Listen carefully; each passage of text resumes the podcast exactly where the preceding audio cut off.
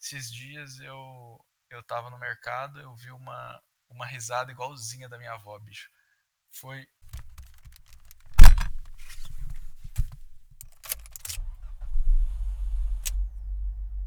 Travessia 19 e a morte. Eu sou o Lucas e o show tem que continuar. Eu sou o Matheus e é só isso. Não tem mais jeito, acabou. Eu sou o João e para mim a existência do ceifador sinistro mostra que o ser humano gosta de se colocar até mesmo na morte. Então, estamos aqui para gravar sobre a morte. Não necessariamente a morte, né? Mas é, é um, uma coisa que a gente estava com saudade. E, coincidentemente, é o tema mais pedido até agora para a gente gravar. Então, é, aparentemente, as pessoas estão bastante interessadas nisso. E, bom, é isso. Um, um, um Lucas, um João e o Matheus entram no bar. E a gente vai falar sobre o, que a gente. Como a gente sente isso, como a gente percebe isso e nossas experiências com a morte. Sim. Fazendo até mesmo fazendo um gancho com o que eu falei agora, da minha introdução, quando eu tava pensando sobre esse tópico, tipo, ah, o que eu vou falar sobre isso e tal, eu notei que muitos dos meus pensamentos giravam em volta de que a morte e o que ela representa de uma maneira comum, assim, o que a gente vê bem de comumente representado ao nosso redor, é uma coisa que gira muito em volta do ser humano, sabe? Por isso que eu mencionei o ceifador sinistro como uma, uma maneira bem simples de ilustrar isso. A gente sempre fica pensando na o que, que a morte é pra gente, mas quando a gente fala gente, tipo, pessoas. Ninguém nunca para pra pensar sobre como é. Como será que é a morte para alguma coisa simples da natureza, né? E aí, eu acho que isso aqui até acaba abrindo muito espaço para romantização, sabe? A gente ficar colocando muitos e muitos significados, pilhas de significados, alguns que se contradizem em cima de uma coisa que, independente de ter significado ou não, sempre carrega a característica de que é algo natural, sabe? É algo presente na, na natureza e no universo. É, é que eu acho que isso surgiu do mesmo jeito que surgem os mitos, né? Não só para explicar o que, como as coisas acontecem, mas para não nesse sentido, mas no sentido de buscar sanar a dúvida, sabe, a inquietude e o questionamento com o que acontece depois, né? Assim, a gente vê esse ponto final ali da, da, da vida e, e depois, simplesmente acaba ou não, aí você tem todos os mitos, tentando explicar religiões, tentando explicar, tentando dar uma coisa a mais para a morte. E, e assim, acho que é um questionamento que faz parte de para todo mundo, sabe? Assim, não, não necessariamente o, o questionamento de se vai ter alguma coisa depois ou não, mas o pensamento, sabe?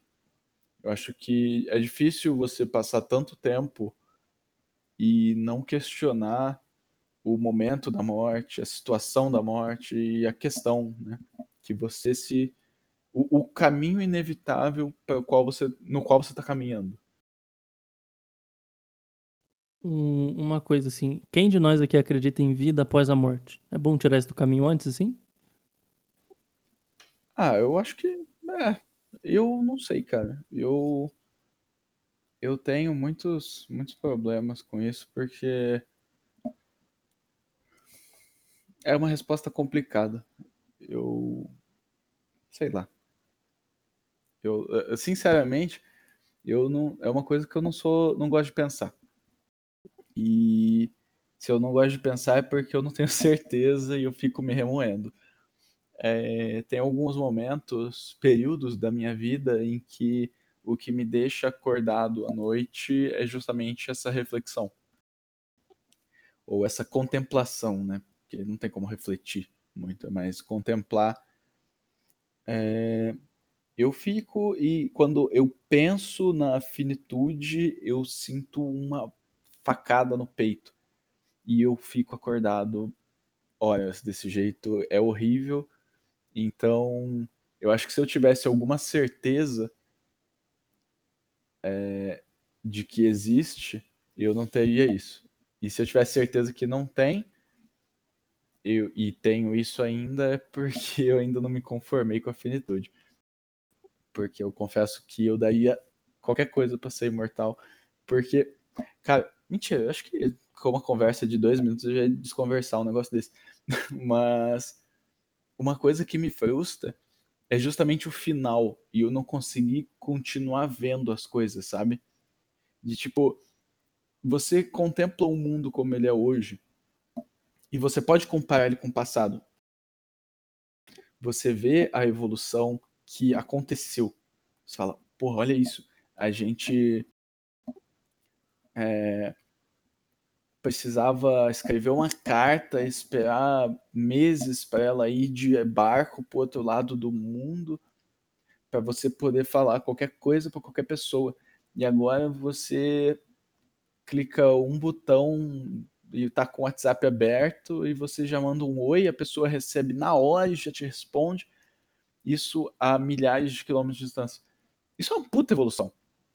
E qual que é o próximo passo? E eu vou perder isso, sabe? eu, eu fico torcendo para que muitas coisas aconteçam e, pro, e, e, e muito da medicina avance para prolongar mesmo a minha, a minha estadia aqui, para eu poder ver as coisas, sabe? Acompanhar, falar, porra, olha que, que maluquice. E isso é o que mais me incomoda. A primeira coisa que eu coloquei nos meus apontamentos é: eu jamais gostaria de ser imortal. Que para mim, ter que ir sei lá, vivendo e, sempre encontrando novas pessoas para dividir as coisas, assim. Eu, eu gosto justamente do fato de que tem um fim, já falei de estoicismo e tal, porque eu vivo fazendo exercício do tipo, desde molequinho, sabe? Ah, se meus pais morressem, não sei o quê. Então, desde que eu, tipo, acho que minha avó morreu por aí, eu tinha uns 12 anos. E desde ali eu fui meio que me fazendo as pazes com a ideia de que o show tem que continuar, assim, sabe? Porque faz parte, e justamente porque faz parte é que tem valor, sabe? Eu acho que ser imortal tiraria muito do valor de estar de, de tá aqui, umas coisas assim. para mim, pelo menos, né? Pra, a ideia de dividir essa coisa e essa coisa é importante para mim porque essa coisa pôde acontecer nesse, nesse limite de tempo, sabe? De todo de todo o os anos, épocas, momentos e locais, isso foi acontecer justamente com você e agora, né? Tipo, eu tive a honra de dividir esses até agora vinte e tantos anos no mesmo tempo que vocês, né? Isso, isso é uma coisa que dá para valorizar, isso com certeza. Eu tinha um livro que meu pai me deu uma vez, era um livro de história, mas eu, eu não esqueço dele até hoje tirando tudo que eu esqueci, porque eu só lembro o, o, o cerne da história. Nem o nome eu lembro, mas era alguma coisa do holandês voador. Era um livro sobre um maluco e um cachorro. Eles estavam num naufrágio de um barco e eles foram é, agraciados ou amaldiçoados com a vida eterna. E, e era isso, era um, um, garoto, né? Ele devia ter lá seus 15, 16 anos. E uma das coisas que ele refletia no, no livro era justamente é, essa questão de, de ter que conhecer pessoas novas, sempre ter essa, esse momento, você vai acompanhar as pessoas que você conhece é, envelhecendo e você vai perder elas sempre. Eu até isso eu vi recentemente até, eu estava assistindo Lucifer com a Flávia e num dos episódios tem o, o Caim, e o Caim, ele foi o primeiro assassino, tal, foi amaldiçoado a andar pela terra para sempre, blá blá blá. E era uma das coisas que ele também ficava tipo, mano, eu preciso morrer, porque eu não aguento mais ver as pessoas que eu gosto morrer. Ele parava de criar laço com as pessoas, então ele era meio pau, ele era uma pau no cu e não sei o quê. Então, assim, talvez eu, eu mudasse de ideia, mas o meu medo ainda ia me segurar para não mudar de ideia. João, se quiser dar o seu parecer agora, eu tô curioso porque eu tô falando demais. Na verdade, eu tô pensando em perguntas para fazer porque você falou. Teve, tem uma que já surgiu na minha cabeça, que você falou que sobre o futuro. e como você queria muito ver ele, você precisa dessas coisas do futuro? Eu não preciso de nada. Assim, eu posso morrer porque não interessa o que eu preciso, sabe? Eu acho que numa, numa questão dessa e muito mais, é, é justamente um, saciar a curiosidade, saciar um luxo. Eu sei que se eu morrer e não tiver nada, acabou e não tem. E assim, vai ser igual como eu, quando eu não tinha nascido. Simplesmente nada. Não é como se eu fosse depois ficar. Como se eu morresse, eu fosse para um quarto escuro, sabendo que aqui tá acontecendo as coisas e não tô vendo.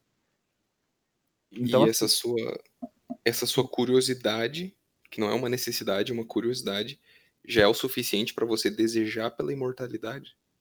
É, mano. Somado ao meu medo. O medo de morrer ou o medo da incerteza? O medo da incerteza. Você sente medo com outras incertezas ou é só da morte? Cara, o que eu me lembro é só essa. Tipo, de. É, é, é, é o medo do, do nada, sabe? Por mais que, ah, se for nada, você não vai saber que é o nada e tudo mais. Mesmo assim, sabe? Saber que vai. É, tanto que é uma coisa que eu comparo com a perda da consciência quando a pessoa vai tendo Alzheimer, vai esquecendo de tudo, né? E, e acaba. Porque assim, o que que a gente. Sabe, entra em muito mais aqui. O que que a gente é? A gente é um punhado de átomos, moléculas e não sei o que mas a gente também é nossas memórias. Então, se você esquece tudo, você ainda é você. Então, seria a mesma coisa. É, é também entra naquela questão do, do barco. Como é que é aquela. Aquele teco do, do barco de não sei o que lá, de alguém lá, que se você toca com uma peça, ainda é o mesmo barco. Você toca com uma segunda peça, ainda é. Aí, a partir do momento que você trocou todas, que você fez um outro barco, qual dos dois barcos é o original, sabe?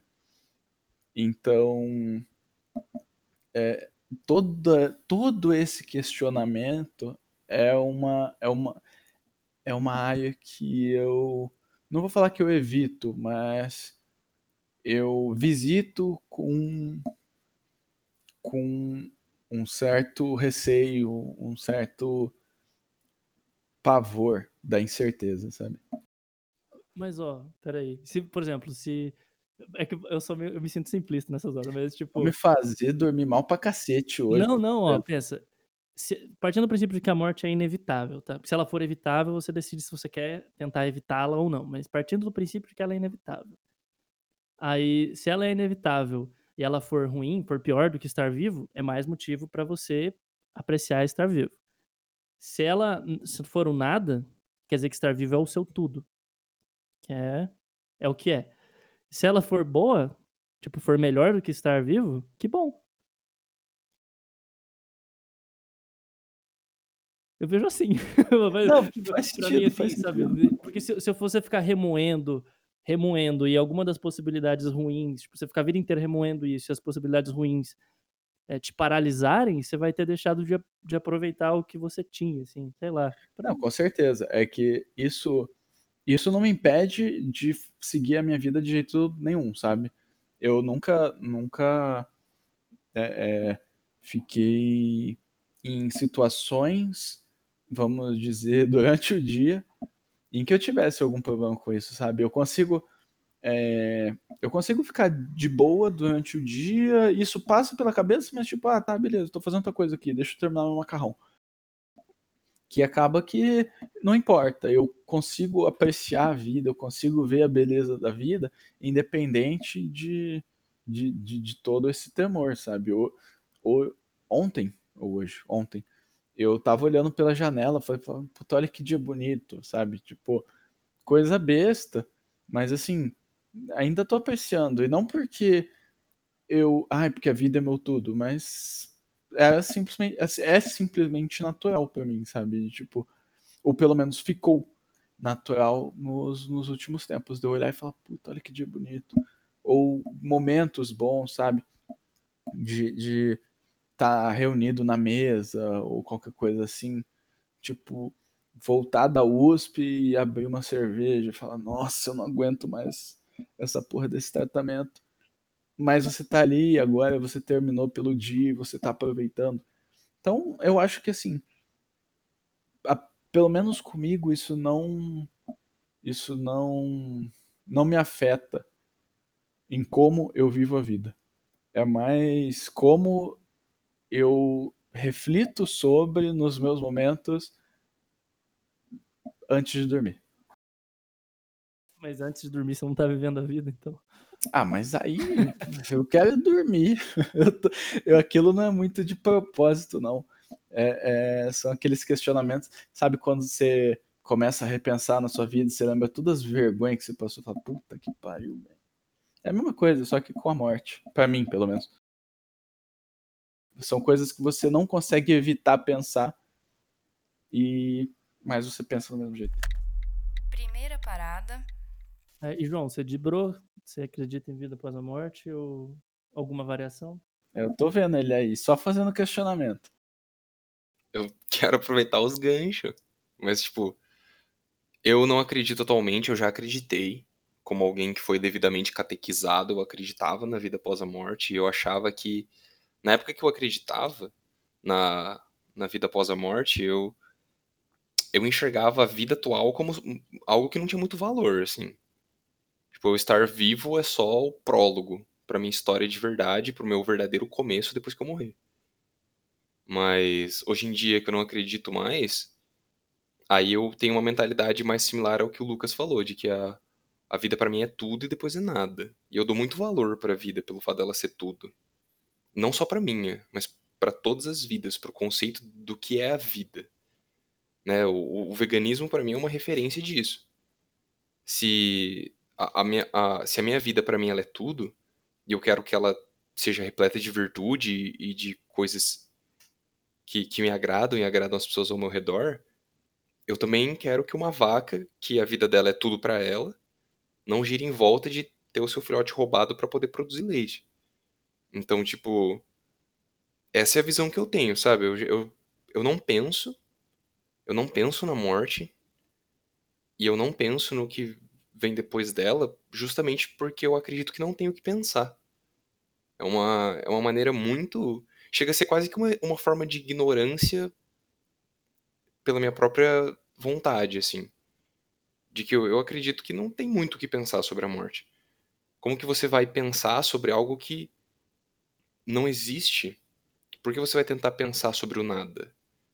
Se o nada é o nada, não importa quantas coisas você coloque nele, ele nunca vai deixar de ser o nada. E eu falo isso justamente por não acreditar, né? Na, na, na vida após a morte, por achar que uma vez que você morreu acabou tudo e o zero absoluto finalmente foi atingido. Então, tendo isso como o que eu uso de referência para as reflexões desse assunto, é que eu acredito que eu falei brincando, acho que não sei se foi antes da gente gravar ou se a gente já tava gravando. Eu falei, eu falei meio que brincando assim: ah, a morte é a única certeza. Né? É a única certeza. E para mim é. E como é a única certeza, e é uma certeza imutável e influenciar é, e tipo não influenciável e que não sofre modificação de nada. Então não tenho que pensar sobre isso. E, e ao mesmo tempo eu gostaria de pensar sobre isso. Eu acredito que pensar sobre a morte, por mais que não afete ela, afeta a vida, né? E o, e o Mateus, inclusive, deu uma colocação que demonstra isso. Ele tem reflexões sobre, sobre a morte antes de dormir, e isso afeta, pelo menos, o, a pequena fração da vida dele que envolve o momento de antes de dormir. E, e assim, se ao mesmo tempo que a gente não consegue mudar a morte, eu acho que às vezes a gente esquece disso quando fica pensando sobre evitá-la.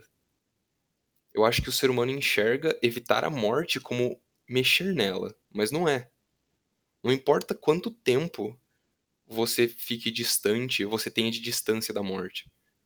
Ou até mesmo se o tempo é infinito, no caso de você ser um imortal. Não, não importa a distância entre você e ela. Ela ainda é ela. Você não mudou o que a morte é. Você só evitou ela. É, tipo, a Hum. morte é o absoluto, né?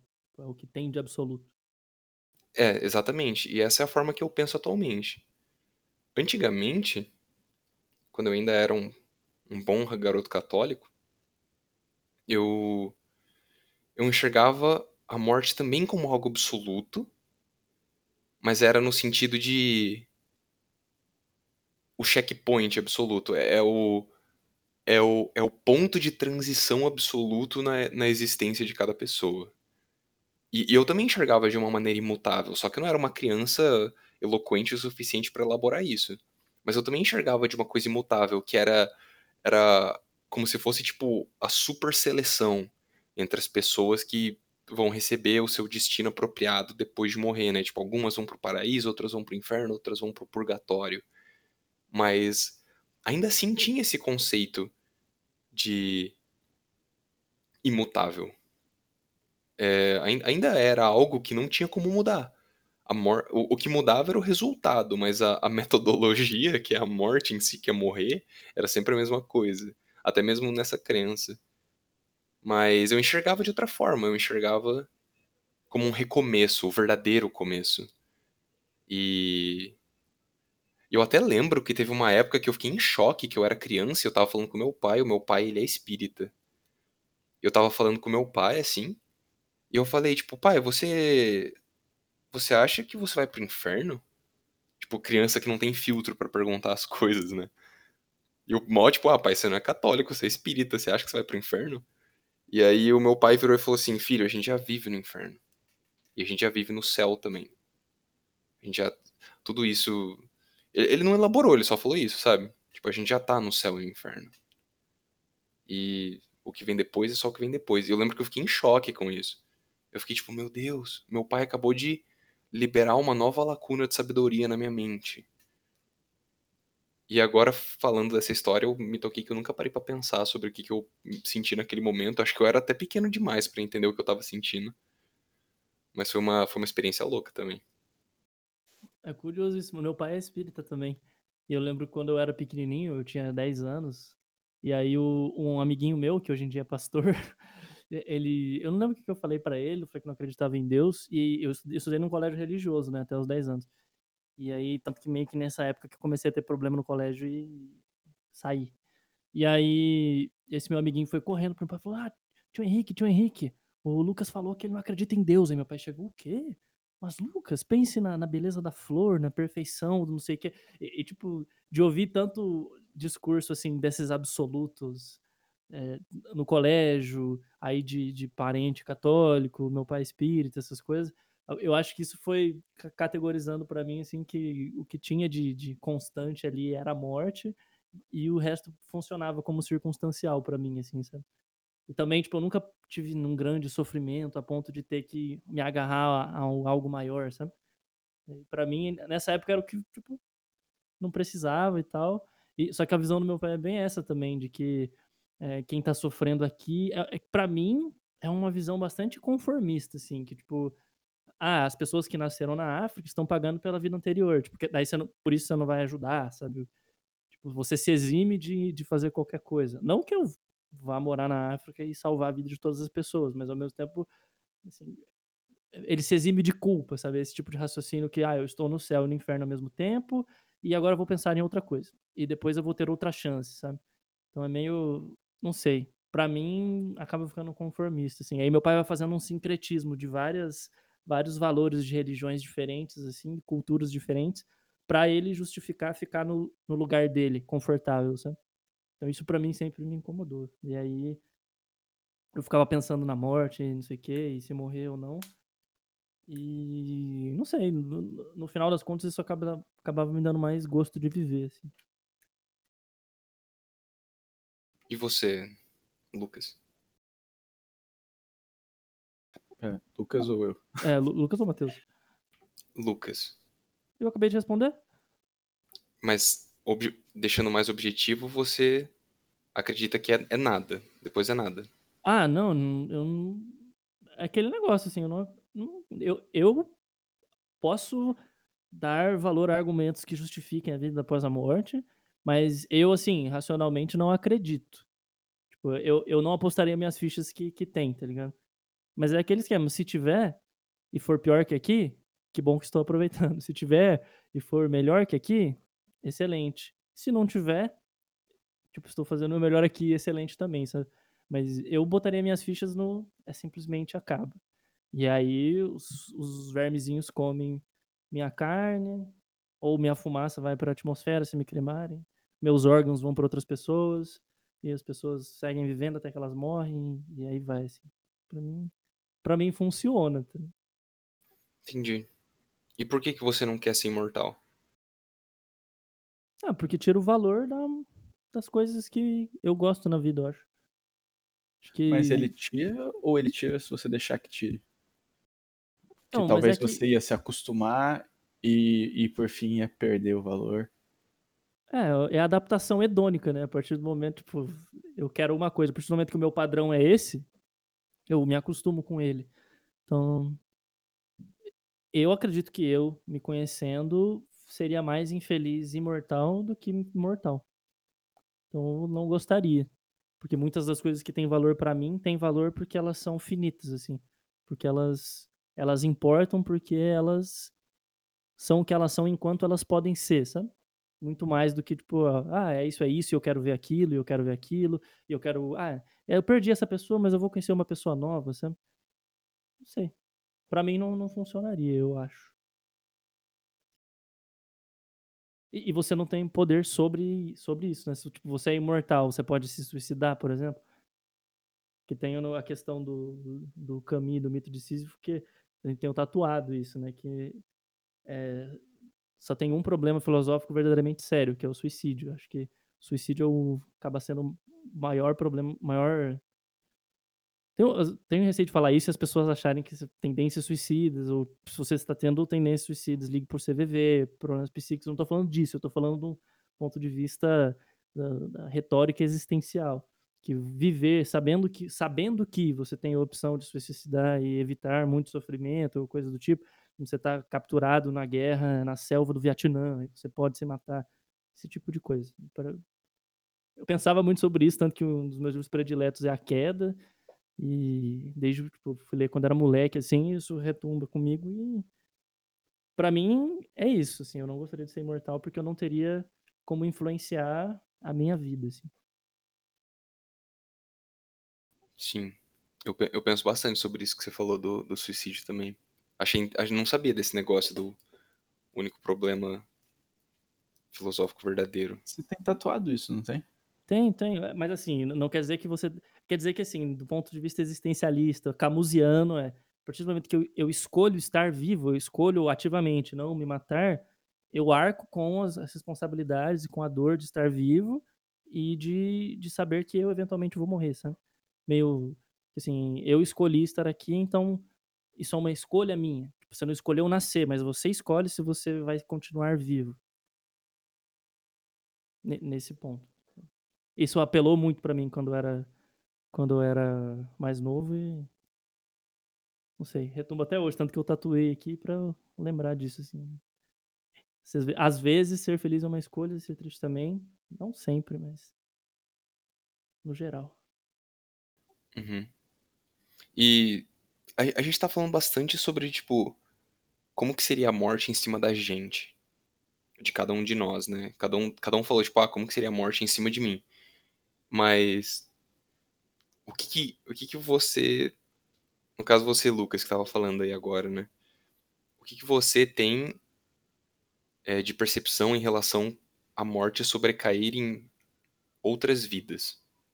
É, é o que eu tava falando, tipo, desde pequeno eu pensava bastante nisso, assim. Filho único, né? Se meus pais morressem, eu vou ficar sozinho, não sei o quê.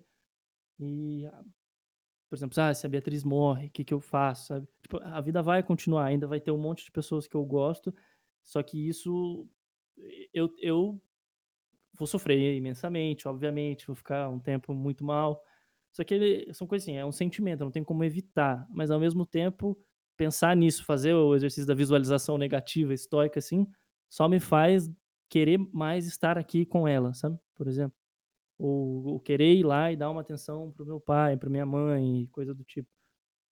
Pra mim funciona assim, porque eu sei que é inevitável, sabe? Tipo, eu posso. Às vezes eu até penso assim, eu, pre- eu preferia morrer antes ou morrer depois, sabe? Tipo, poupar a pessoa do sofrimento de te perder ou você arcar com o sofrimento, sabe? As dores de perder um filho e tal. Porque eu conheço gente que foi muito marcada por, tipo, morte de avó. Tipo, minha avó morava comigo quando ela morreu e, e assim, Salve. eu sinceramente não. Não sei, eu não fui tão impactado porque eu pensava muito sobre isso, tem a questão lá do, do espiritismo, então a morte acabou que sempre foi normalizada, assim, nunca foi um tabu falar disso, sabe? Nunca teve, nunca teve ritual, eu pude ver o corpo. Ah, não, não sei, não. Acho que justamente porque não tinha muito dogma ao redor disso, sabe? Era só a ordem natural das coisas, assim. E por isso que às vezes eu tenho medo de suar frio falando, e alguém falar assim, ah, mas é porque você não perdeu a sua mãe ainda, o seu. Sabe, tipo, meio que, ah, quero ver, quando acontecer, você vai vir chorar. Tipo, não, óbvio que eu vou ficar triste, sabe? Mas eu não, não acredito que seja algo paralisante, pelo menos pra mim. Porque o show tem que continuar, assim. Você, eu, eu sempre me apego muito mais à lembrança boa do que à lembrança ruim, sabe? Tipo, eu vou dormir, eu, eu não costumo ficar remoendo as coisas horríveis, assim. Eu categorizo o que eu tinha. Assim, as coisas horríveis geralmente vêm em pesadelo. Tinha uma época que eu tinha pesadelo e tal. Mas não com morte, assim, pesadelo com vergonha. Ah, meu Deus, é, falaram isso, ou fiz isso, e por aí vai. Mais época de, de início de, de, de juventude, assim, 21 anos, por aí. Então, perder os outros, pra mim, nunca foi algo. Sei lá.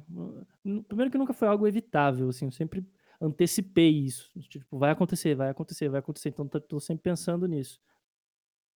E ao mesmo tempo, depois eu tenho uma anedota disso aí pra falar, que é uma coisa que aconteceu num- numa estrada para Floripa.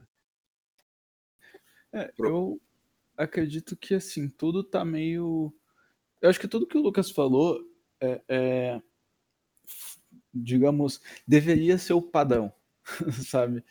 No sentido de tipo, realmente a gente não, não tem como saber. Então, realmente aproveitar as, as relações, né? aproveitar os momentos, porque pelo sim ou pelo não, eles são únicos. E até numa questão de que, tipo, você pode, mesmo que você fosse imortal, você, né, fosse imortal, o que que ia acontecer? Ia chegar um momento que só você, é, é, desculpa, ia chegar num momento em que, por mais que você tivesse outras relações, não seria a mesma relação com a mesma pessoa, sabe? Então, vamos dizer que você pode ter infinitas é, é, relações com todo mundo porque você é imortal. Só que você só vai ter uma relação com seu pai, uma relação com a tua mãe, porque eles né, não são, se você pudesse escolher a imortalidade. Então, não tem, não tem escapatória, a gente tem que aproveitar, né? É, sim. O... Quando, eu fiz, quando eu fiz essa pergunta sobre a morte cair, fazer os seus efeitos em cima de outra pessoa, é porque eu tava. Quando eu tava refletindo sobre o assunto, eu estava lembrando de momentos em que as pessoas sentem dó de alguém que morreu. E assim, o Lucas tava falando que ele tava com medo de soar muito frio. Então, se prepare, Lucas, que talvez eu soe é, bastante frio também agora. E a gente divide essa responsabilidade. Eu acho, ao mesmo tempo que é uma resposta natural, que vem das emoções, assim, eu acho meio nada a ver você ficar com dó de quem morreu. Porque, e, e para mim isso, um exemplo disso é aquela frase tipo, ah, coitado, ele morreu tão jovem. Mas eu não, eu não sinto dó de quem morreu, eu sinto dó das pessoas ao redor. Tipo, os pais que perderam um filho muito jovem, o, o cônjuge dessa pessoa que perdeu um parceiro muito jovem. Mas eu não fico com dó do jovem. O jovem foi pro nada, sabe? Tem até aquele, aquele, aquela frase, né? Ruim pra quem fica. Então, e, e eu acho meio. Ao mesmo tempo que eu entendo que é uma, é uma reação, tipo, né? Você não, vai, você não vai colocar tanto raciocínio assim nas emoções que você sente, mas. É, sei lá, eu, não- eu, eu acho meio. eu acho meio não saudável sentir dó de quem morreu. Sabe? Se, vo se você quiser sentir dó, se você faz questão de sentir dó, se você quiser sentir, é, prestar solidariedade, presta as pessoas ao redor que, que foram impactadas por isso. Lógico, é. também, tem a, também tem o ponto de que eu só consigo pensar dessa forma justamente por acreditar que é, depois vem o nada, né? Talvez daria para pensar dessa forma também, caso exista uma, uma pós-vida excelente, né? Que daí a pessoa tá indo pra uma situação melhor, então não sentiria dó de alguém ter indo pra uma situação melhor. Mas eu, eu reconheço isso. Só que, sei lá, é uma é coisa que eu tava, tava pensando sobre. Eu também acho que, é. querendo ou não, é uma maneira indireta de você, de você manifestar, sei lá, empatia por, pelo, sei lá, pelos pais, ou, ou irmãos, ou tios, ou avós que, que perderam o sonho, assim, que tiveram uma, uma rasteira da realidade, assim, sabe? Tipo, o inevitável foi ah, inevitável não, né? Assim, tipo, que você tem como evitar, sei lá, cair na frente de um trem. Mas, tipo, um, uma, o absoluto, a morte aconteceu, a vida acabou, e só que a sua expectativa para a vida daquela pessoa permanece, e isso dói. Né? E acho que indiretamente você fala assim, ah, morreu tão jovem, é, é mais uma maneira de você manifestar o, o medo disso acontecer com, com você e, e, entender o sofrimento, e tipo, se colocar no lugar das pessoas que estão com sonhos, expectativas para essa pessoa, do que necessariamente ter dó, né? Mas eu, eu sempre acho a ideia de dó um pouco condescendente, assim. É, eu acho que fica bem sempre. essa questão de é, você ter dó, assim, você acreditar no, no, num pós-vida ou não, é, não muda o fato de você poder sentir essa dó justamente por isso, porque você, a dó acaba sendo mais justamente pra gente falar, ah, morreu tão novo, é igual o Lucas falou, tipo, é porque as outras pessoas é, é, tinham depositado isso, ou ah, ele não vai poder ter certas experiências que a gente acha que seria agradável de viver. Agora, se ele morreu e existe, que bom para ele. Se ele morreu não existe, tá, tanto faz. Então, muito tá atrelado talvez a, uma, a, a própria incerteza, né? De, de, de, da perda. Você sentir dó é você ficar, putz, acabou. Porque senão, se você tivesse certeza que tem coisa depois, ah, tá, daqui a pouco a gente se vê, sabe? É, e ao mesmo. Eu concordo com isso. E junto a isso tem também o contexto em que a ficção, existem obras de ficção que romantizam é isso de uma maneira não saudável. Que é tipo. Você pega, por exemplo, é, fantasia medieval, onde existe um fantasma de um guerreiro que no passado ele morreu de uma maneira injusta e agora o espírito dele está preso no, no mundo e ele só vai descansar, ter o seu descanso pacífico e eterno uma vez que ele se vingar ou encontrar a justiça que ele não conseguiu fazer antes de morrer porque ele morreu de uma maneira injusta ou morreu muito precocemente e não cumpriu o seu destino. Tipo, isso não, para mim isso não é saudável. E isso é uma situação em que você ficaria com dó de quem morreu. Talvez dó não seja a palavra certa por conta da condescendência que o Lucas falou, mas você senti, você teria sentimentos ruins. Entendi, entendi. Seria compadecido da dor da pessoa, né? Tipo... É, seria compadecido da dor da, de quem morreu, sabe? E para mim isso é uma romantização e ela não é saudável. Ah, é um mito que a gente cria justamente, por exemplo, pensa que se você descobre, tipo, tava pensando nesse exemplo agora, porque se eu descubro que eu tenho uma, uma doença que, tipo, eu tenho cinco dias de vida, sabe? Eu provavelmente ia me martirizar por tudo que eu não fiz a tempo, pelas oportunidades que eu perdi, ia ficar tipo, por que, que eu não fiz isso? Por que, que eu, sabe, ah, eu sabia que isso aqui ia andar, por que, que eu fui fazer isso ao invés de fazer aquilo? Por que, que aquele dia eu fiquei com preguiça de estar tá lá com a Beatriz e não sei o quê? Então, é, muito é, criar esse mito de que tipo você vai permanecer aqui até você resolver aquela uma coisa que é muito importante é uma maneira de você driblar o seu o seu medo assim né de tipo morrer sem o tempo de, de realizar o que você queria sim exatamente sendo que você deveria compadecer com a Beatriz que perdeu você tipo eu falo assim você né pessoas as pessoas deveriam compadecer com a Beatriz que perdeu você antes de vocês fazerem coisas juntas. Mas não com você. Porque nesses cinco dias que você ficou sofrendo muito porque não deu tempo de fazer coisa X, Y ou Z, agora que você morreu, você tá livre de tudo isso. Não tem É. mais nenhuma dessas amarras. Fica tipo um egoísmo final, né? Tipo um último egoísmo, uma, uma última mesquinhez que eu me permito, né? De, tipo, ah, mas era importante pra mim. Eu vejo, eu vejo assim, tipo, eu me sentiria assim nesse, nesse caso. Segunda parada. Ó, eu anotei na pauta aqui uma anedota. Eu quero saber o que vocês fariam no meu lugar. Manda bala. Quando estava, eu estava acompanhando minha mãe a um congresso de psicologia em Florianópolis, né? E já fazia quatro anos que eu não voltava para Florianópolis desde que eu fui embora.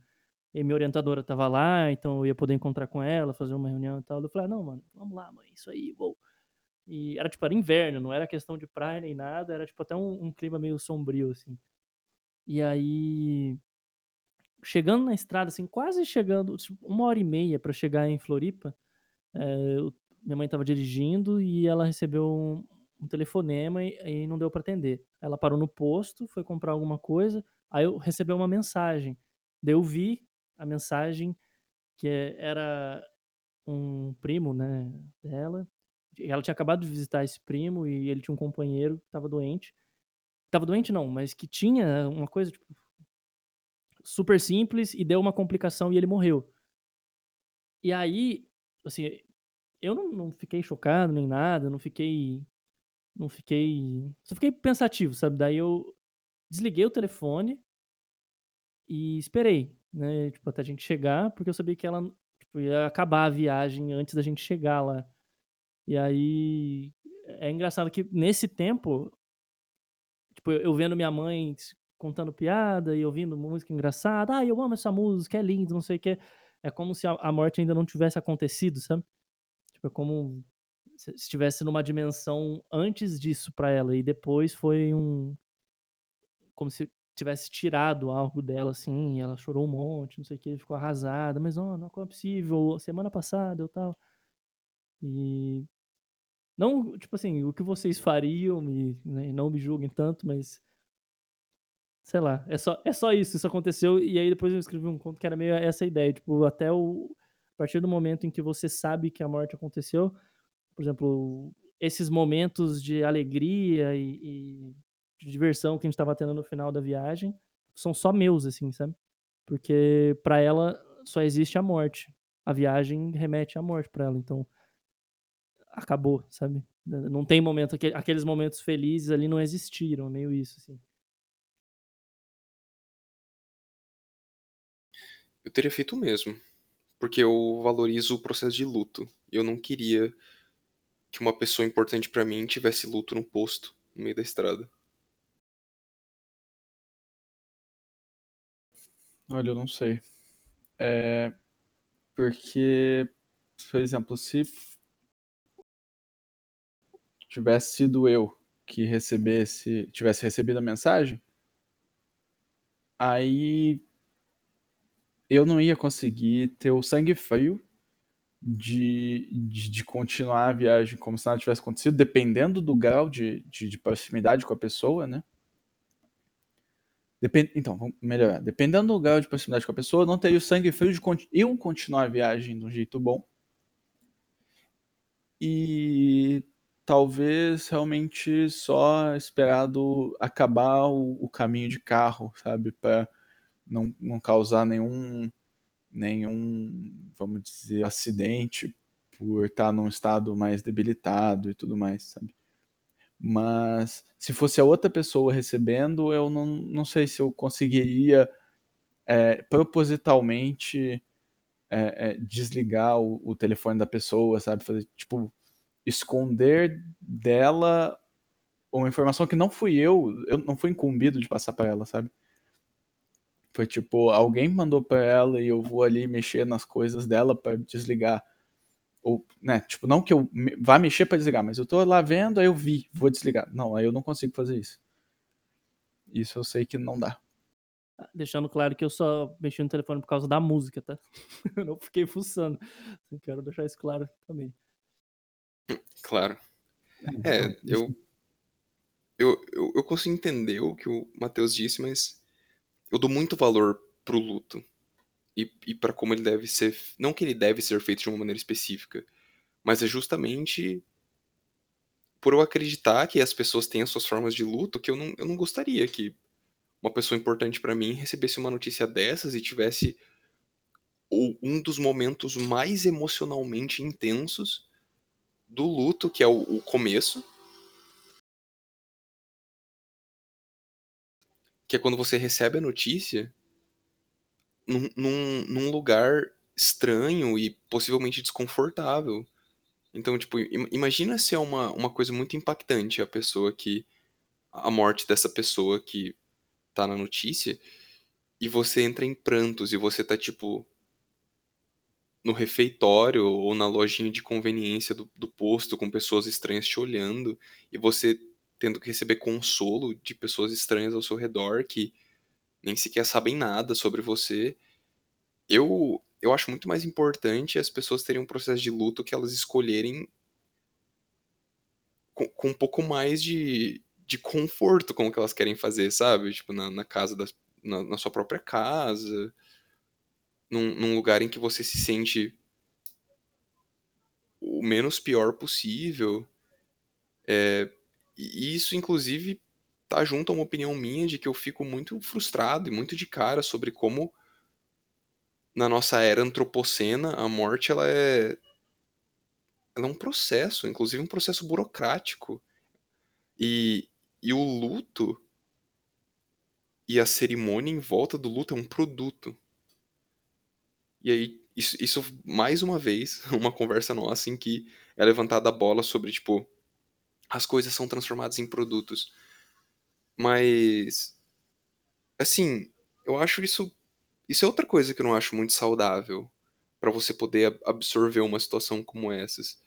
Se, eu- se alguém, se alguém souber, por favor, pode me corrigir caso eu esteja errado, mas alguém me falou uma vez que no caso de alguém, de uma pessoa morrer, o, o recomendado a se fazer é você ligar para a delegacia, porque você já tem que avisar a delegacia e as autoridades sobre o que aconteceu e aí eles vão é, te ajudar a, a fazer as coisas a partir dali, né? Eu, eu acho isso um pouco bizarro. Acho isso um pouco bizarro você você sabe, você ter a mentalidade, o aconselhamento, estar preparado para que se alguma coisa acontecer com um ente querido seu, a sua, a sua primeira reação, talvez depois de chorar, é ligar para a delegacia. Eu acho isso muito estranho, sabe? E se eu e se eu quisesse que a minha primeira reação depois de chorar fosse ligar, dar notícia para os meus parentes e perguntar se alguém quer ver, se alguém quer vir ver o, o corpo ou o que aconteceu, caso não seja um negócio muito é, horrorizante, né? Caso não seja um gore, mas tipo, perguntar se alguém não gostaria de vir e ter o seu momento antes de envolver qualquer forma de autoridade ou processo funerário em cima. É, isso que eu ia perguntar, foi entre a gente que a gente tava falando do fato de hoje em dia as pessoas não têm mais, mais tempo com o corpo, tipo, o corpo morto? Era entre a gente que a gente tava falando. Foi, foi entre a Ah, gente. é isso aí. Foi? Eu não lembro disso não. Eu, eu lembro, eu lembro que foi entre a gente. Eu, eu lembro que eu falei sobre isso com alguém, e não é o tipo de coisa que eu estava falando com todo mundo. Então, se o Lucas relembrou, é porque foi entre a gente. É, eu tava tentando lembrar, não foi em podcast, acho que a gente tava no, no telhado lá, na laje. Então, tipo, eu não sei, eu acho isso, eu acho isso meio estranho, assim. E, e é justamente por ter toda essa opinião em relação a isso que eu não teria, teria feito como você e não teria dado a notícia na hora, sabe? E, e eu também fico pensando na sensação de impotência que, que numa situação como essa, quando uma pessoa querida morre, a sensação de impotência, ela vem muito forte. Você se sente o mais impotente possível, porque como a gente falou, a morte é absoluta. Independente se vem algo depois dela ou não, o acontecimento dela é absoluto.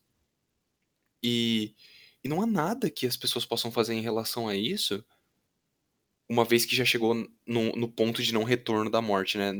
Assim, para os profissionais da medicina, não estamos falando sobre a diferença entre um diagnóstico clínico de morte e morte vegetativa ou qualquer coisa dessa forma, mas, tipo, o ponto de não retorno da morte aconteceu, ele é absoluto, não tem o que fazer em relação a isso.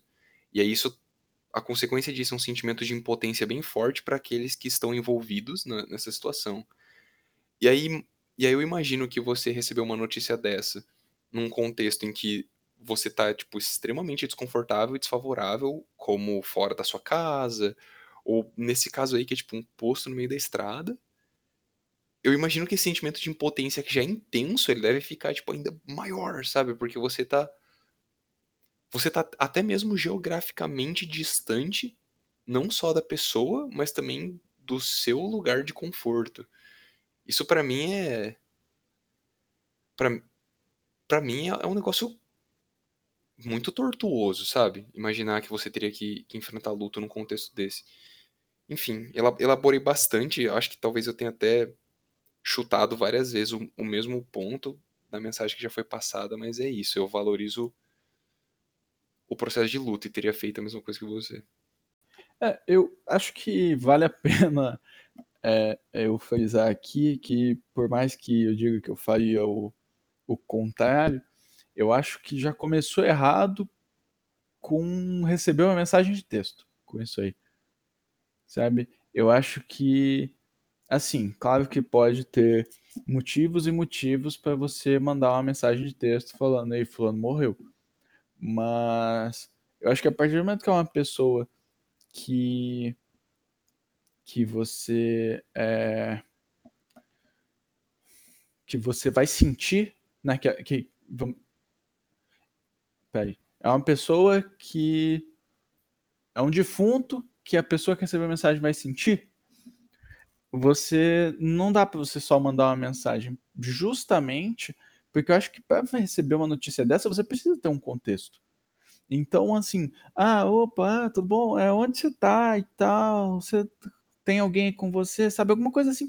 Porque realmente, se a pessoa, por exemplo, você não sabe onde a pessoa tá. Se ela tá fazendo uma coisa, tipo, muito importante, eu tô prestes a defender a minha a minha a minha dissertação, minha tese de doutorado eu não vou estar com um telefone na mão ali, e, e, e, mas se por acaso eu tiver e alguém me ligar, é, assim, ah, que está, ah, não, vou, tô aqui na minha defesa e tal. Aí eu, beleza, daqui a pouco, então, parabéns e tal, e me liga de novo depois. Você não vai falar, ou oh, então, fulano morreu. Isso, cara, sabe? Tipo, tem que ter uma, uma preparação do ambiente para você dar uma notícia dessa.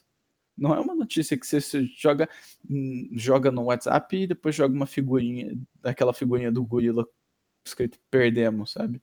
Você precisa ter um, um, um preparo. Sei lá, eu acho que é uma questão de, de, de preocupação com quem está recebendo a mensagem. Mas daí volta no volta no que o Lucas falou de alguém olhar para trás e tipo, nossa, essa minha defesa da, da minha dissertação de doutorado é uma das minhas piores memórias, porque enquanto eu defendia, a tal pessoa querida para mim já havia morrido e eu não estava sabendo. E, e também eu acho que isso. Eu, eu posso estar errado, mas eu acho que isso também acaba dando mais importância para a dissertação de doutorado do que você ter o seu luto. É como se você colocasse as coisas numa ordem de prioridade, tipo, primeiro você defende o seu doutorado e depois você lida com as suas emoções. E, e se ah, para mim for o contrário? E se é eu... Querendo ou não, a pessoa morreu já. Sabe? Assim, eu não tô, não tô querendo soar frio, mas assim, do mesmo jeito que ruim é para quem fica, a pessoa morreu. Eu não. É, eu, se eu tô, eu tô chegando em Florianópolis, que diferença vai fazer eu dirigir duas horas, sabe? E pegar um avião, de, se eu tiver que pegar um avião de volta, pegar um avião. Então, assim, é, ou eu tô lá na minha defesa. Não dá para eu largar minha defesa e, e, e, e pegar um, o primeiro avião para ir num velório que vai durar sei lá quantas horas, sabe? Assim, é a questão do do, do tipo criar o, o momento e não vou falar tipo, ai, não estragar o resto das coisas, mas assim, realmente eu não, eu não consigo, sabe, ver essa. Não vai fazer diferença você defender ou não se a pessoa já está morta. E, e, e, e eu não vou voltar para Londrina, por exemplo. Então, ah, pô, parabéns, tal. Daí depois, mais tarde, então, fulano, não sei o que, aconteceu tal coisa. Agora eu tô lá para defender falo, então, seu melhor amigo de infância morreu. Tipo, claro que existe todo um jeito de você remarcar a, a data, né? Vai ter toda uma compreensão da, da banca e tudo mais. Mas assim, você tá lá já. É, eu, eu entendi. É que no caso podia ser tipo, o Mengão foi rebaixado, tá ligado? Você ia ficar abalado com isso. E a influência, eu, eu entendi na questão da performance. É, e isso, isso é retratado. Você pega em filmes, por exemplo. Mas a diferença. rebaixado é outra história, velho. Já é muito pior. você pega, tipo, filmes, por exemplo. É, o momento e como a mensagem foi repassada é uma coisa que é explorada com bastante diversidade em, em, em filmes e séries e qualquer outra forma de, de narrativa. Por exemplo, você vê, você vê num filme em que a pessoa foi avisada na porta da casa dela por oficiais de polícia. Tipo, o policial bate lá e fala assim, senhor, é, você está ocupado? Trazemos notícias. E aí ele dá. E aí a pessoa já vira, nossa, o que aconteceu? E a notícia, tipo, é dada. É muito diferente da cena que a pessoa tá andando na rua, alguém liga para ela e você escuta aquela voz é, levemente estática, com, com uma leve estática, tipo, ah, fulano faleceu. E aí a pessoa guarda o celular e sai correndo para algum lugar. Ou então ela, tipo, senta e chora na calçada, tipo... São, são experiências muito diferentes. E eu acredito que a representação delas em diferentes narrativas é um reflexo disso, sabe? Porque é um impacto... É uma coisa que vai impactar muito a pessoa de formas muito diferentes. E às vezes é um impacto que pode ter as suas cicatrizes, né? Que vão perdurar ao longo do tempo. É, é eu gostei bastante do exemplo, que é realmente uma, uma ferramenta narrativa de tipo, que, que coloca a morte como para algumas pessoas e para quem está perdendo alguém muito próximo, como se a morte usurpasse o sentido de tudo que aconteceu da morte até o descobrimento da morte, que é tipo soldado, fala soldado no Vietnã também. O cara, não, eu vou mandar ele para uma missão, mas eu, eu recebi uma carta que a namorada dele morreu e eu não vou contar para ele porque, sabe, ele não vai conseguir ficar atento na missão e as vidas dependem disso e tal. E aí o cara, tipo, dá tudo errado, ele depois ele descobre, tipo, não, mas a sua namorada morreu. Aí o cara, sabe, tipo, tudo aquilo que ele fez perde o sentido, tipo, a morte usurpa aquele aquele tempo, tipo, do, do X ao Y, sabe, da, da morte até o descobrir a morte. Que é o, foi o que mais ficou marcado para mim nesse negócio do, da mensagem, assim, que por duas horas ali, até o falar, sabe, ligar o telefone e ver também, tipo, eu fiz questão de falar antes, né? Mas não existiu, sabe? Tipo, e tudo, todo aquele tempo ali existe só pra mim, sabe? É, eu acho, sei lá, eu achei. Não sei, mexeu, mexeu comigo nesse sentido assim. Eu falei, caramba, olha, minha mãe nunca vai lembrar isso, sabe? Pra ela vai ser só o momento em que ela chegou e descobriu. É. Assim, sempre vai ter um. Sempre vai ser ruim, né? E alguma coisa vai ser usurpada, né? Acho que a, a se, se, vai ser uma janela de tempo de duas horas e o restante de estrada que falta na viagem, ou se vai ser um momento que era para ser feliz e agora foi usurpado por uma memória ruim, acho que sempre vai ter alguma coisa usurpada minimamente, assim, por mais mínima que seja. Caso seja a morte de alguém que realmente te impactaria, né? Porque tem mortes que não impactam, isso é, um, isso é uma verdade. Por mais que seja muito frio, é uma verdade. Terceira parada. Aqui, perdão, eu tava tentando. Tava tentando. Lembrar o nome de um filme sobre eutanásia. Que, me, que eu vi, eu era bem novinho. Bem novinho, não, mas eu era adolescente, assim, tinha uns 15. Que é, é You Don't Know Jack, que seria tipo, você não conhece porra nenhuma em português, mas eles traduziram como Você Não Conhece o Jack. Que é, é com... Tem algum Jack no filme? Tem, tem. Menos e, mal. Cara, eu nem sabia isso, mas é o Al Pacino que, que interpreta, enfim. Que é, é sobre o cara que advogava o suicídio assistir. Eutanásia, sobre eutanásia. E aí, eu lembro que quando eu vi esse filme, eu fiquei realmente, eu fiquei muito tempo pensando nisso, tipo, quais as circunstâncias que eu escolheria não viver mais, assim, sabe? E eu comecei a achar várias, tá ligado? Eu, tipo, cara, não, se eu não andasse, se eu não sei o que, se eu não sei o que. De, tipo, eu comecei a, sei lá, eu comecei a me preocupar mais comigo, pensando nisso, assim E só- eu achei. O filme. Eu não lembro se o filme é bom, então se o filme for ruim, isso não é uma recomendação e eu sinto muito. Na época eu era um adolescente altamente impressionável e eu fiquei muito impressionado pelo filme. Porém, todavia, entretanto, talvez valha assistir. Tem 11 anos já o filme. Então, sei lá. é, Eu lembro que eu fiquei, pensando, eu fiquei pensando muito nisso, muito, muito, muito nisso. E naquela época meus pais tinham separado de novo, eu ficava um tempão sozinho, assim, então eu ficava tipo, nossa, o que seria da vida sozinho e não sei o quê. Daí eu comecei a namorar, eu pensava, e se ela morresse? E eu ficava tipo, não, mas ainda tem muito para conhecer na vida, sabe? Eu ficava nessas, nessas digressões, assim. Mas me ajudou a chegar no que eu penso hoje, assim. né? Foi mais ou menos naquela época. Eu fui ler A Queda, fui ler Camus e tal. Como é, como é que é o nome do filme?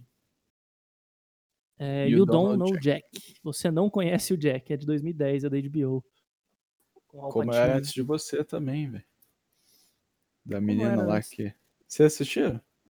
Eu acho que eu vi, você tem que descrever a cena, porque É era aquele filme o- que passam mil vezes, né? É, é, um- é bonitinho o filme. É com a. Com a Calice lá, como é que é o nome dela? Emilia Clarke. É, é ela em um cadeirante. Aí o, o cadeirante ele é ricaço, ela é contratada para para ser tipo uma, uma companhia para ele e tal. E ele quer fazer esse suicídio assistido, só que no país não pode. Eu acho que é a Inglaterra, eu não lembro. E ele tinha que ir para um outro país para fazer. Aí o filme é todo ele se aproximando, tudo mais. É, vamos fazer um, um coisa de spoiler aqui, só por caso filme é, não é tão velho, né? Relativamente recente. É um baseado no livro e tudo mais, mas começar com os spoilers aqui. Aí você pula pro minuto Não. se você quiser pular os spoilers. Mas eles ficam, eles ficam juntos, tal, ah, que momentos felizes e não sei o quê. E no final ele fala, mano, mas eu ainda quero morrer. Ainda é uma merda, porque ele é tetraplégico. Eu, eu, eu falei cadeirante só, mas ele é tetraplégico. Então, tipo, o cara não, não, não mexe nada. Foi, ele era, tipo, um mega playboyzão. E aí ele, tá, ele se envolve num acidente de carro ou de moto. Ele é um acidente automobilístico. E ele fica assim. E no final ele fala: Não, mano, ainda quero morrer. Aí ele vai para um. para esse outro país onde ele pode fazer isso. E, e ela acompanha ele enquanto ele tá é, facilitando o próprio final da vida. E, e é um final impactante, porque você realmente quebra toda a expectativa que você tem durante o filme de tipo, nossa, eles vão ficar, ela vai mudar a mente dele, eles vão ficar juntos e vai ser lindo, perfeito, maravilhoso. E não é. Tipo assim, olha, por mais que o amor seja muito bonito e não sei o que, essa questão aí de, de você ser tetraplégico e não sei o que, essa situação é uma bosta, você ainda pode querer fazer uma. É, recorrer a uma, a uma coisa dessas. Então foi muito impactante ver o, o final desse filme nesse sentido, tipo, porra, é mesmo. A vida não é um, um, uma, um, um filme de romance do Nicholas Sparks, mas pode ser que esse filme seja. Mas enfim. Mas eu achei interessante, velho. E e é interessante ver, questão de filme, acho que o que mais me pegava não eram nem esses, assim, da finitude, porque, tipo, pra mim isso era, tipo, ah, eu não gostaria dessa situação, tipo, a ponto de eu não querer estar vivo, sabe? Agora, aqueles filmes, tipo, Efeito Borboleta, é filme de voltar no tempo e fazer escolha, sabe? Aquele questão de tempo. Questão de tempo acho que é o mais bonito, assim, que é o About Time em inglês. É aquele do Justin Timberlake. Não, não, Ou pera, questão de, não, questão de Não sei. tempo. About Eu- Time é o é um com o Ruivinho do Star Wars, velho. Ruivinho. O capitão. É, pesquisa, ah, pesquisa aí, About Time, um segundo. Não vi, mas tá, eu sei quem que é o Ruivinho do Star Wars. É, questão de tempo, tem tem o, vamos ver o nome do cara pra não chamar, ah, tem a Rachel McAdams, a Margot Robbie e o Domhnall Gleeson, eu não sei falar o nome dele. E tem o Bill É o Nye. Ruivinho do Star Wars. É. É o Ruivinho do Star Wars. E, cara, esses filmes, assim, são sobre, tipo. As pessoas podem, tipo, alterar o que elas fizeram. Basicamente é isso. E, e eu acho que eles trazem questões, assim, que pra mim foram muito mais. Mais, mais importantes, não, mas foram muito mais valiosas do que eu. Sei lá. Pensar sobre o que. Tipo, como eu gostaria de estar vivo, ou o medo de morrer, sabe? Tipo, aquelas partes você vai morrer, mesmo que você possa arrumar alguma coisa ou outra, você vai perder as pessoas. E aí, tipo, toda a questão do. Ah, o filme é de 2003, eu acho, o efeito borboleta lá. Você poder voltar no tempo e mudar as coisas. Assim, você sempre vai perder alguma coisa, você não tem como preservar tudo, sabe? E aí, essa questão da inevitabilidade, que é o que as pessoas falam no negócio do Thanos, né? Que, tipo, ah, eles voltam no tempo e salvam o mundo. Tipo, ah, e acabou a guerra, acabou a tristeza, acabou tudo. Isso é muito uma resolução de filme de super-herói, assim, que, que, que é tão, tanto que é o apelo do vilão, né? Que ele, ele traz uma questão de realidade, tipo, ah, isso é inevitável, parará, parará, parará. É um papo que rende isso aqui, mas ele também rende bastante momentos de, de silêncio, né? Não sei Minutos se... de silêncio. Eu não sei se é porque é, é, é justamente um tema tão. É, um tema sensível ou se é porque é um tema que a gente não. Pelo menos eu nunca dei a mesma. o mesmo tipo de pensamento nele, sabe? De reflexão. Como eu falei antes, eu só contemplava isso, mas eu não refletia sobre. Então aí acaba que eu não tenho tantas tantas coisas de tipo, ah, então tal, e, mas é tal coisa, não sei o que. Não, é só assim, eu, eu preciso que o tema venha para eu poder pensar o que que eu já contemplei sobre ele. Sabe? Quarta parada. Ô João, fala um pouco da experiência no. Eu ia falar no dojo, não é no dojo, mas no Kung Fu. Sobre, tipo, se você tem perspectivas diferentes lá, ou até de estudar filosofia, como é que é, e se muda muita coisa, ou se é também uma questão mais de lidar com o que ficou, sabe? Porque eu me preparo para eu ficar, né? Porque para eu, o fato de eu morrer, sei lá, não, não tem como eu me preparar para isso, assim, tem como preparar quem tá ao seu redor, né? Ou simplesmente causar momentos bons o suficiente para isso não ser, sei lá, não sei em vão, não, não sei, não sei onde eu quero chegar, mas essa é a ideia. É, tem tem que se pensar em duas é, em uma divisão que daí leva a dois dois pilares de conversa lá no Kung Fu. O primeiro, que é o pilar de que o Kung Fu é uma arte marcial, ou seja, ela é voltada para a guerra e ela é feita para matar. Então pessoas vão morrer por causa dele. E não tem muito o que falar além disso. É uma realidade. Ela foi muito usada para matar no passado. É...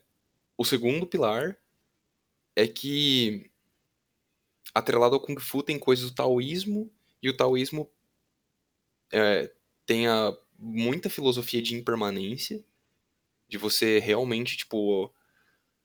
É uma coisa que beira o conformismo, né? Mas não, não era para ser.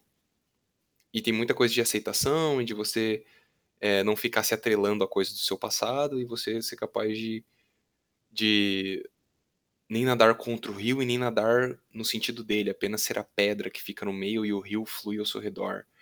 Então tem todo aquele negócio de que não nade contra a morte nem nade contra ela. Ela é uma coisa que acontece e você tem que trabalhar a sua filosofia de impermanência o suficiente para você não ter a morte com amarras, não não ser, não não ficar sendo atrelado por ela. Ao mesmo tempo, não é um tópico muito discutido. As pessoas não falam tanto sobre a morte, fo focam mais na vida, sabe? É uma coisa que gira mais em volta da vida de virtude, da vida de você de você fazer a... É, é isso. Não vou elaborar muito. Foca mais no ponto de você viver a sua vida com virtude, de acordo com os seus preceitos próprios e os taoístas simultaneamente. Então você não é obrigado a seguir os preceitos taoístas, né? Mas pelo menos os seus, você, todo mundo tem. E aí, e é isso. Só que assim, não tem como não tem como mascarar que é uma é uma arte marcial com um passado de muita gente ter, ter morrido por causa disso. Volta na questão de você fazer tudo do melhor jeito possível e aproveitar ao máximo, né? É. Lá eles resumem com excelência. Você tem que atingir excelência nas coisas que você quer. Então eles só falam assim, atinge excelência. E é isso. E aí, essa, é, eles focam mais nesse ponto, sabe? A morte não vai. Não, é, pensar sobre a morte não, tal, talvez para algumas pessoas não ajude atingir excelência, né? Algumas, talvez algumas pessoas ajude, como o Lucas, né, comentou anteriormente, que algumas reflexões dele fizeram ele aproveitar melhor a vida dele em alguns aspectos, mas como como tem muita pessoa que treina uma arte marcial como Kung Fu e, e coisas desse jeito, não só na nossa escola, né, mas no mundo, tem muitas pessoas também que estão lá só para aprender a, a brigar, só, ou só para se exercitar e, e conversar sobre um, um assunto que é possivelmente pesado com essas pessoas que não estão lá para isso é meio é meio complicado, sabe? Você tá às vezes a pessoa enxerga uma atividade como essa, e eu não falo isso pro Kung Fu, né? Falo para qualquer forma de atividade. Às vezes a pessoa enxerga uma atividade de distração como um espaço arbitrário, onde ela não tem que se preocupar com essas coisas. Então, meio tenso. Mas pra galera que conversa sobre isso, normalmente pessoal que conversa pessoalmente entre si ali, tipo, tá reunido. Às vezes algumas pessoas estão ali no tatame ainda, depois que o treino terminou e estão conversando. De vez em quando assuntos como esse surgem e, e o pessoal, pessoal troca uma ideia. Tende mais pra empatia, gira um pouco mais do. O assunto sempre acaba tendendo um pouco mais pra empatia, pra solidariedade. Até mesmo uma visão meio humanitária do assunto, mas é, é, é isso. Fica. Não, eu, acho, eu acho que agora colocando em palavras dá para resumir de que não é muito especial não, o jeito que é, o jeito que é tratado lá. Não é muito diferente. Interessante. Vocês querem para para última parada ou vocês, mais algum ponto? Os que eu anotei era mais ou menos isso. Eu anotei quatro tópicos aqui mesmo. Vocês querem falar de como a família de vocês vê isso também? Eu falei um monte da minha mãe e do meu pai, mas se vocês quiserem falar também, não, é que do meu nunca teve muito dessa conversa, sabe? Porque sempre foi a questão do, do, do, do paraíso e tudo mais. Nada, assim. Nunca, eu nunca tive muitas experiências é, próximas com a morte, além de, de, de quando eu perdi minha avó. Mas, então, assim, acabou que foi uma, uma experiência que eu era pequeno eu não, não cheguei nem no enterro, eu fiquei na casa da minha outra avó. Né, eu fiquei o dia inteiro deitado, não consegui ir. Mas. E depois, assim, nunca mais teve uma, uma, uma coisa que fosse tão. fosse tão marcante, né, desse jeito. Teve outras mortes e tudo mais, mas assim, eu acho que o, o, o que tinha para calejar já tinha sido calejado, sabe? Nada chegou tão próximo. E acabou que nunca teve muito, muito assunto, pelo menos não comigo. Pode ser que meu irmão tenha conversado mais com os meus pais. Mas no meu caso é. Tá, ah, fulano morreu. Eu falei, putz, que pena, sabe? Mas assim, nunca teve conversas e nem nada muito profundo. Eu tento nunca falar o que pena, eu tento falar sempre, tipo, Posso, posso fazer alguma coisa? Você quer conversar? Sabe? É, é, é sempre, eu, mas tipo... isso é uma parada que, tipo, o primeiro, o primeiro raciocínio é falar, sabe, ai, me, me desculpa, qualquer coisa assim, mas. É, não, eu digo... pego no ato falho e depois Sim. eu me corrijo, tipo, ah, você quer falar sobre isso? Eu digo que pena mais quando é, tipo, sei lá, já passou e, e, e é uma pessoa que, ah, sabe, filho da fulana? Tipo, não, ah, morreu, ah, tá. Não, tipo não, tô assim, ligado. Eu, só, eu lembrei disso né? porque a gente tava falando antes de gravar do discurso, e saber escolher palavra, o que pode falar, o que não pode falar. Meu, eu peço perdão, mas tipo, a, sua, a sua pergunta foi um gatilho para eu viajar muito longe. Eu comecei a pensar sozinho aqui. E eu comecei a descarrilhar dentro da própria mente, tão longe que eu esqueci o que você perguntou. Qual Sobre a, a família, como é a família de vocês, pensa. Ah, é? Nossa, cara, eu. Meu Deus, eu me aprof... eu acabei meditando aqui. Foi. A minha família enxerga de um jeito bem comum e muito presente na história da humanidade, que é. Quem é mal, na minha visão, deve morrer, e a morte para essas pessoas é uma experiência muito positiva. E quem é bom, na minha visão, o próximo a mim não pode morrer, e essa experiência é extremamente negativa. E é isso. Não é a visão humanitária, mas é uma visão bem humana, né? De... Exatamente. Exatamente. Assim, não que minha família inteira é assim, nós somos os Gengis Khan do século XXI, né? Mas é, é um pensamento bem presente. Então, aviso de generalização aqui. Mas é o do pessoal que expressou. Na verdade, eu vou reformular. Essa é a opinião de uma possível minoria que são as únicas pessoas que se expressam sobre esse tópico na minha família. Então, tipo, a parcela pequena de pessoas que falam sobre a morte falam dessa forma. E eu acho que tem uma grande maioria que não fica falando sobre isso, porque, tipo, né, morte, assunto tenso. Mas as poucas pessoas que falam é, é a clássica pessoa de que, tipo, não, não gosto da existência de X humanos, então eles devem morrer. Gosto da existência de X humanos, então eles não devem morrer. Então, corrigindo a minha colocação, que foi uma generalização bem tosca, é uma minoria bem. É... Qual que é o termo? É tipo vocativa? Uma minoria vocativa? Não, seria uma minoria tipo expressiva nesse caso? Isso. É a opinião da, da minoria expressiva da minha família. Última parada então? A penúltima parada, né? Porque a última é a morte. Porra! Rapaz, ele tá brabo hoje. Ele, ele tava aguardando, certeza. Pior que não, pensei na hora aqui. Última parada. Então, última parada. Onde chegamos? E recomendações e afins. Alguém quer começar? É, eu cheguei que hoje acho que não vou não vou dormir tão mal quanto eu achei que ia. e bom, eu acho que assim, eu fiquei numa, numa coisa parecida, sabe? É só reforçando a questão de refor... não vou dizer parecida, porque eu não cheguei a mencionar antes do Lucas falar. Mas é aquela questão de aproveitar realmente, né, o, o, o- a vida, o agora, olhar para os passarinhos, falar, olha os passarinhos cantando, que da hora, sabe? Ver, ver a beleza da simplicidade mesmo. E, e não tem como evitar, né? Então, não tem como evitar. Eu acho que, não que a gente não deva conversar sobre, mas eu acho que não precisa ser uma conversa pesada ou, ou, ou tão negativa, com uma carga negativa, né? Eu acho que do mesmo jeito que a gente é, tem que celebrar, né? Tem que relembrar com, com, com bons olhos, sabe? As pessoas que passaram e tudo mais.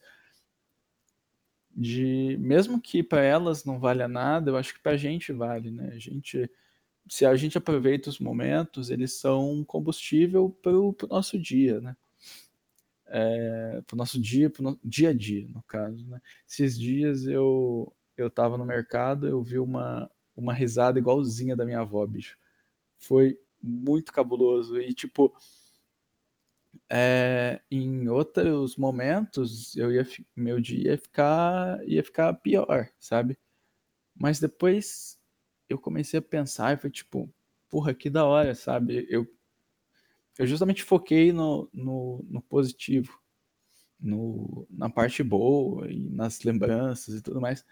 Então foi tipo, porra, foi, foi um sentimento bom relembrar, sabe? Eu acho que é assim que a gente tem que fazer. Relembrar do, do melhor jeito possível e não com aquele pesar da perda e da e, e- e do término, sabe? Eu cheguei que eu mantenho a minha percepção sobre a morte.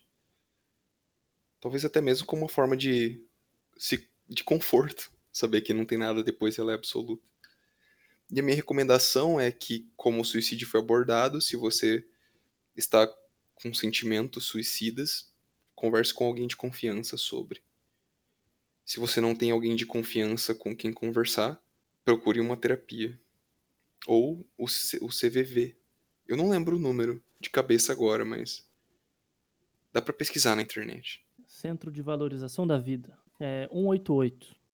E se quiser, inclusive, falar sobre isso anonimamente com a gente, talvez a gente não responda por não serem as pessoas apropriadas a, a darem uma resposta sobre isso, mas se você quiser apenas expressar esse sentimento de alguma forma e anonimamente, também fica aí a possibilidade. É, eu não tinha. A gente ia gravar isso ontem, né? E, e ontem eu tava. Eu cheguei em casa, espremi um suco de laranja. E eu falei, porra, no, no outro episódio eu sugeri tangerina, hoje eu vou sugerir laranja, porque eu tinha colocado na geladeira elas antes de manhãzinha, então elas estavam geladinhas, tava gostoso. Mas, cara, depois disso não tem como eu não recomendar o meu filme talvez favorito. Não sei, no, no curto período ele tá sendo meu filme favorito, que é Viva, A Vida é uma Festa. Filme da Disney. É da Disney ou é da Pixar? Pix, não sei sei lá. Mas é. Sabe, eu acho que eu vou até assistir ele depois dessa, porque é, é um filme sobre o Dia de los Muertos, né? Um filme que se passa no México. E, e ele fala bastante da, do, de, de, da lembrança e tudo mais. Então, fica uma recomendação aí. É, eu não vi o, Acho que tem uns 10 anos, assim, Elise, desde o meu malvado favorito que eu não vejo um filme dessas animações, assim. Tô devendo. Eu não vi o Divertidamente, eu não vi esse Soul, eu não vi o, o Herói 6, não vi nenhum, velho. Mano, esse Viva, é mas o o melhor Viva é o de que me todos. chamou interesse. eu É o melhor de do, todos. É o do da morte mexicana, não é? Sensacional, 2017, tô vendo aqui, é da Disney mesmo. Pô, sensacional, melhor filme. Ah, eu cheguei que eu achei que ia ser um podcast triste, foi um podcast até bastante animado, o que é curioso. Estou mais animado. Vou sair daqui quando a gente terminar de gravar, eu dou um abraço na Bia. E eu lembrei que quando uma coisa que me deixou, assim, primeiro contato, contato com a morte que eu tive foi quando meu avô, o pai do meu pai morreu, e eu fui no hospital, e eu saí do hospital e meu pai me abraçou bem forte, disse que me amava. E depois, quando a gente chegou no velório, um tempo depois, eu cheguei de manhã, acho que meu pai estava no trabalho, minha mãe me levou. E ele chegou depois, né? E antes dele chegar, tinha um monte de parente perguntando: Ah, cadê o Henrique? Pra, pra sabe, dar uma alegrada aqui, contar uma piada, falar pra gente que oração olhando pro sol, pra entender essas paradas assim. Que ele tem essa questão de, sabe, vou fazer doer um pouco menos, se alguém sorrir e tal. Eu acho que pra mim fica sempre mais esse aspecto do Viva a Vida é uma festa, e isso aqui sem ter visto o filme, né? Só pelo título. E, e de recomendação, eu vou assinar embaixo a recomendação que o João fez no episódio passado, que é Harvey, de 1950, que é também traduzido como Meu Amigo Harvey. Que filme maravilhoso.